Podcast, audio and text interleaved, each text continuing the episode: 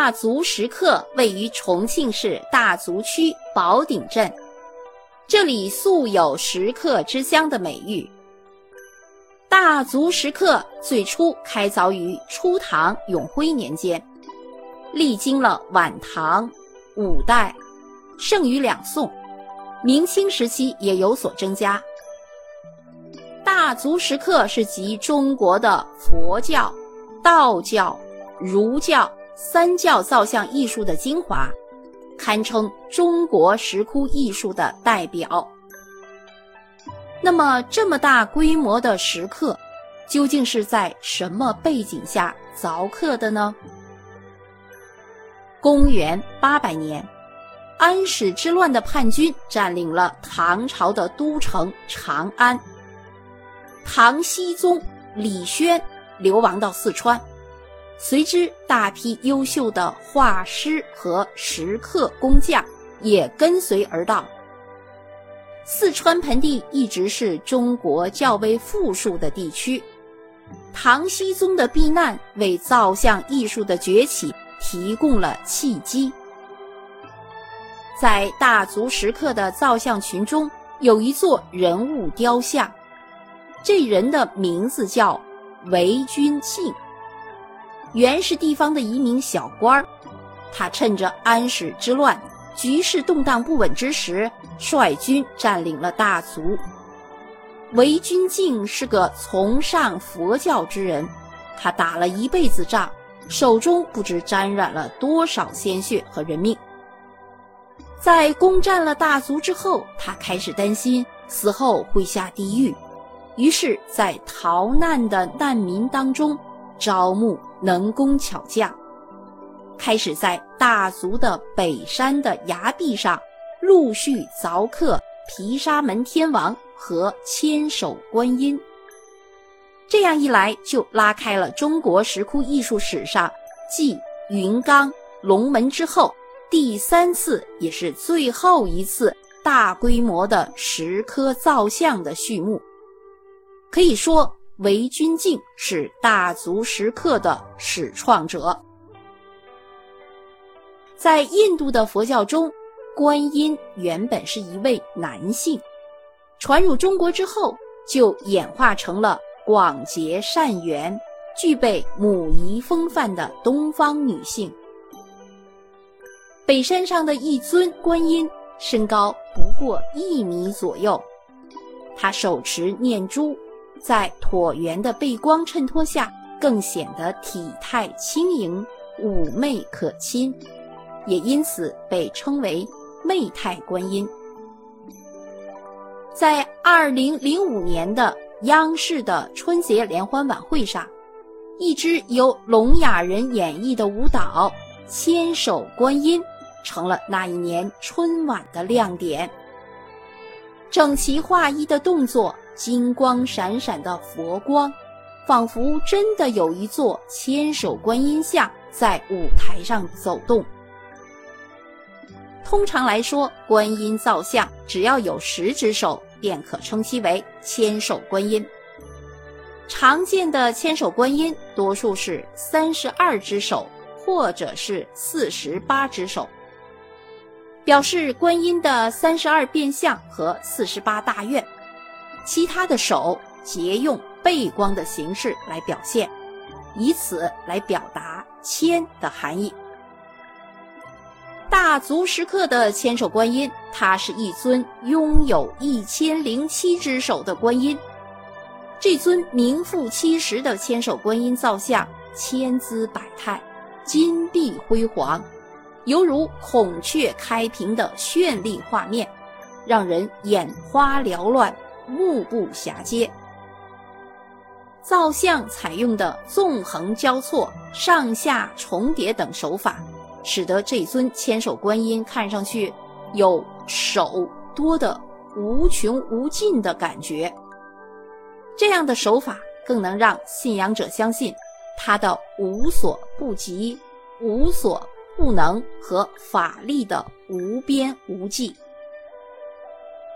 在大足石刻这里的几座山之间，有一个有趣的现象：在北山，石刻造像是以佛教人物为主，可是到了南山，就变成了道教的石刻造像。各个教派的造像，有的独居一山，有的毗邻相居，有的还共居一窟。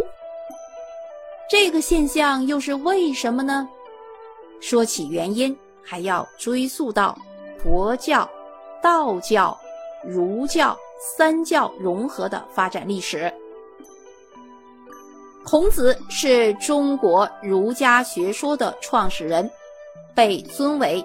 至圣先师，他所主张的忠孝伦理，至今被视为正统文化。道家学说是由李耳所创，他的思想自成一派。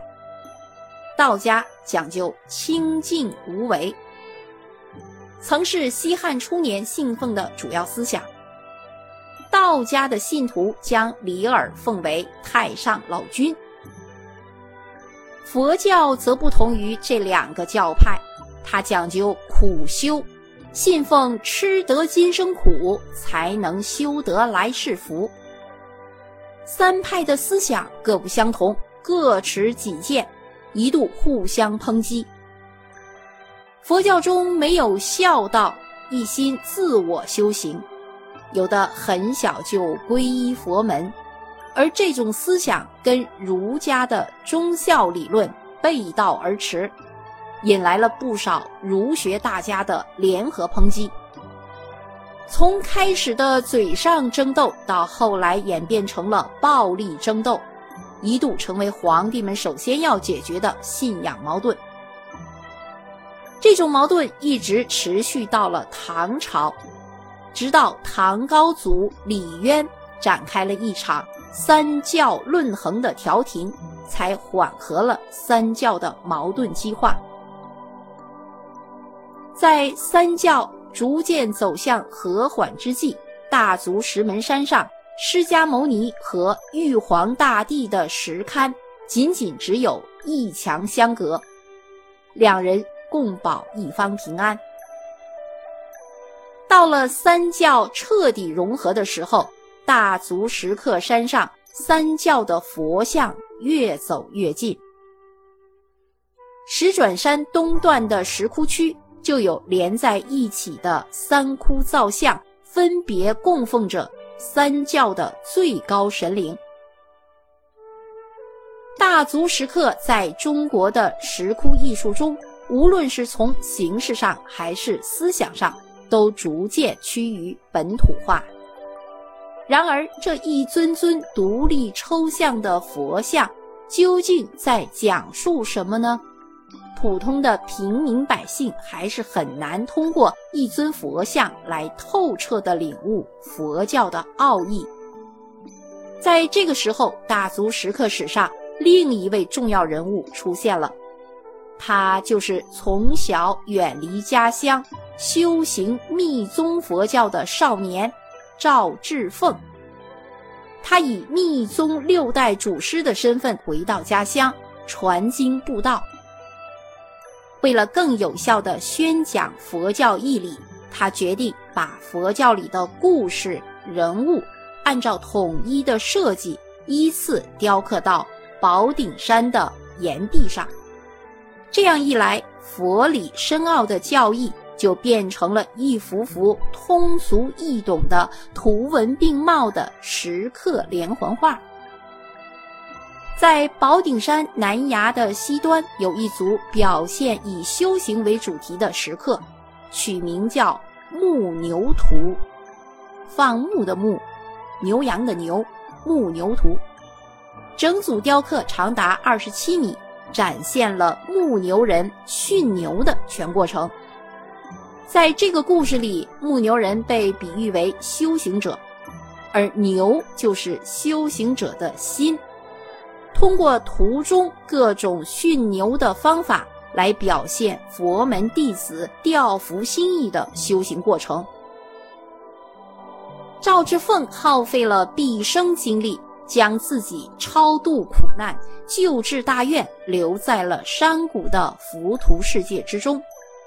在宝顶山大佛湾内，多处刻有赵之凤的誓言：“假使热铁轮于我顶上悬，终不因此苦退失菩提心。”以此可见他艰苦卓越之志向。大足石刻目前是国家五 A 级旅游景区、世界文化遗产、世界八大石窟之一。著名的景点是宝顶石刻、北山石刻、南山石刻、宝鼎圣寿寺。